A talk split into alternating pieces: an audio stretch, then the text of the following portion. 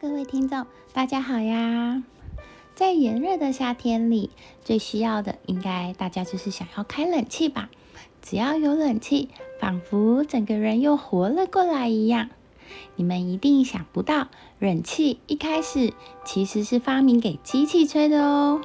这个机器也太公主了吧？那么这个机器又是谁发明的呢？今天花花姐姐就要来说说冷气的发明故事。现代空调的发明者呢，是一位叫做 Willis Carey 的美国工程师及发明家发明的。Carey 生于纽约州伊利湖畔的 Angola，他从小就很爱数学。一八九五年，他得到了奖学金，前往康奈尔大学就读，取得了机械工程的硕士学位。一九零一年毕业后，他到了水牛城锻造公司上班。这是一间制作暖气机、风箱以及排气系统的公司。Carrie 呢，主要是在加热工程部工作，负责设计干燥木材的系统。一九零二年的七月十七日，Carrie 二十五岁时，有一间位于布鲁克林区的印刷厂，因为在又湿又热的环境下，油墨没有办法印在纸上，于是呢，找来水牛公司帮忙。Carrie 被分配到了这个任务。Carrie 苦思又想，突然灵光一想，想到，既然将空气通过充满蒸汽的线圈可以提高温度。那么，可以也可以让空气通过充满水汽的线圈来降低温度呀。于是呢，就开始着手了这个研究。后来就发明出一台可以控制室内湿温度和湿度的机器了。于是，人类就有了冷气吹的时代就开始来临了。不过呢，利用水或者是其他液体的蒸发来调节室温，室温。其实远早于一九零二年前就出现了。第一个已知使用水来冷却室温的系统，是由古埃及人创造的。那时候呢，埃及人的夏天喜欢在门口挂上湿巾，一方面湿巾蒸发会降低室温，一方面呢还可以增加沙漠空气的湿度。不久后，罗马人更进一步的。在室内建立管道，通过管道的循环，清凉的地下水大大的降低了室内的温度。一七五八年时，美国政治家和发明家班杰明·富兰克林和剑桥大学的教授 John Hadley 开始试用不同的液体来制冷的效果。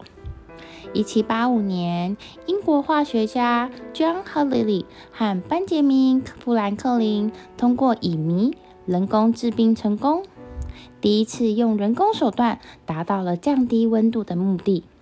可是不幸的是，Hadley 在不久之后就病逝了，而富兰克林呢，则将精力投入了政治事业，这项研究也被搁浅了。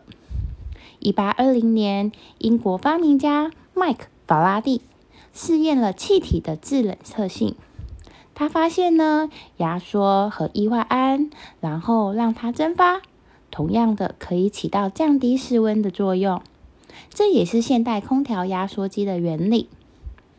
一八五零年左右，佛罗里达州一名叫做 John g o l l y 的医生，为了能让黄热病患者体温下降。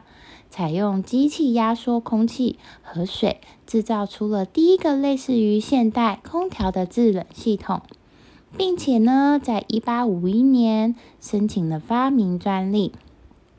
Willis Carey 发明空调后，空调一直都是用于企业厂房中使用的，一直到一九一四年，一位名叫查尔斯的富翁雇佣了 Willis Carey，在他的豪宅里。安装了第一台私人住宅空调，获得丰厚的报酬后，Willis Carey 继续改进了这个空调，又发明了一种更高效的离心式制冷机。一九二五年，时代广场、沃利剧院首次使用，许多电影赞助人呢都被空调提供的凉爽舒适吸引住了。在接下来的五年里，威利斯的空调安装到了三百多家的电影院里面。由于空调呢，并没有普及到普通人的家里，所以当时在炎热的夏季里，很多人都会想要往电影院里面，一方面体验这个凉爽的空调，所以看电影呢，也一度成为潮流。现在呢，不论是大型的公共场所、医院、车站，也都少不了冷气。